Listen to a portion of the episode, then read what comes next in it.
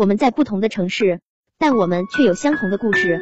大家下午好，我是主播旺旺屋，每天我们都在这里陪伴着你。昨天我跟朋友出门办事，遇到了堵车，半个小时，我们挪了不到两百米，他渐渐不耐烦起来，开始抱怨导航选错了路，出门时间不对。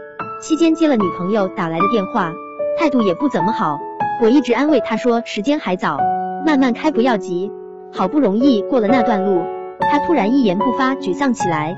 下车后，他特别自责的说：“我脾气太差了，堵个车也能发脾气，对不起啊，等下我再给我女朋友道歉。跟我在一块委屈她了。说实话，我认识他这么久，一直知道他是个挺温柔的人，对陌生人很友善，办事靠谱，人缘也很好。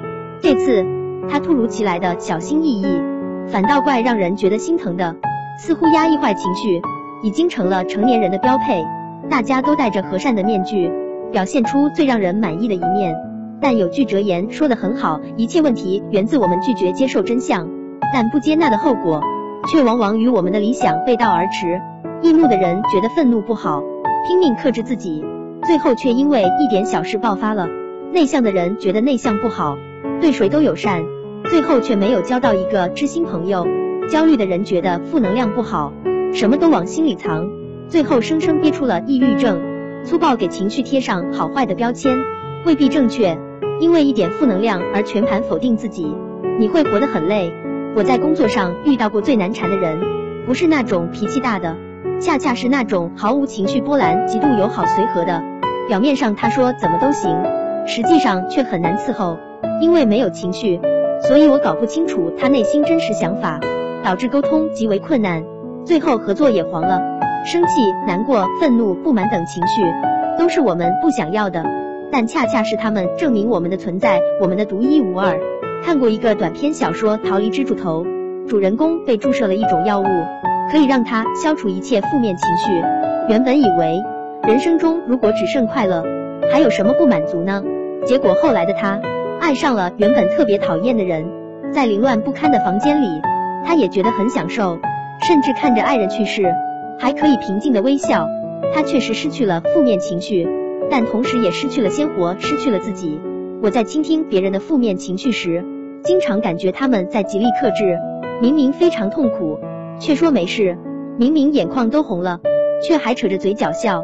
比起这种残忍的压抑，我真的很想告诉他们，其实你可以不开心，可以生气，可以大哭的。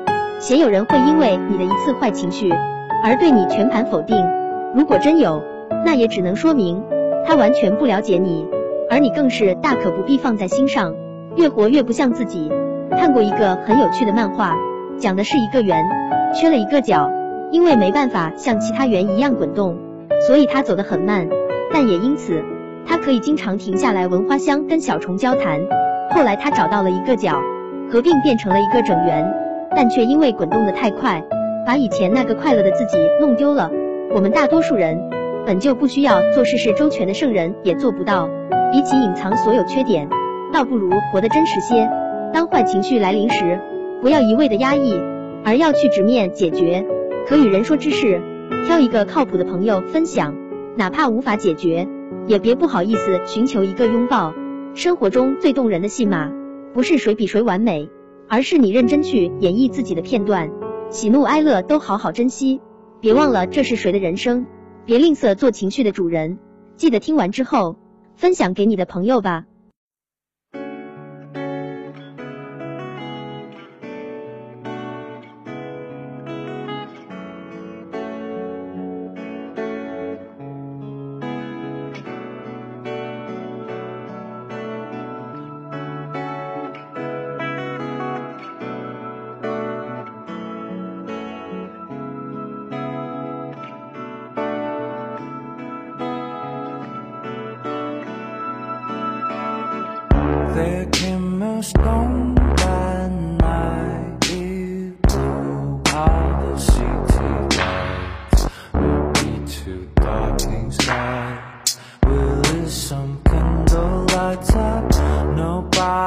空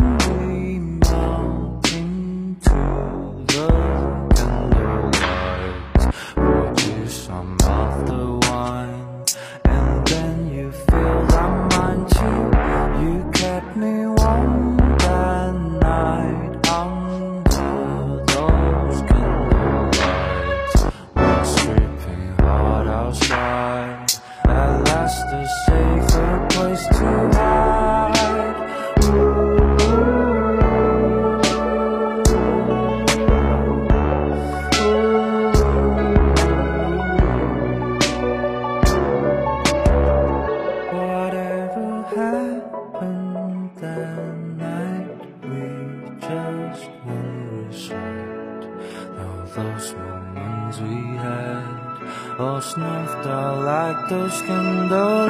Or sniffed like candlelight.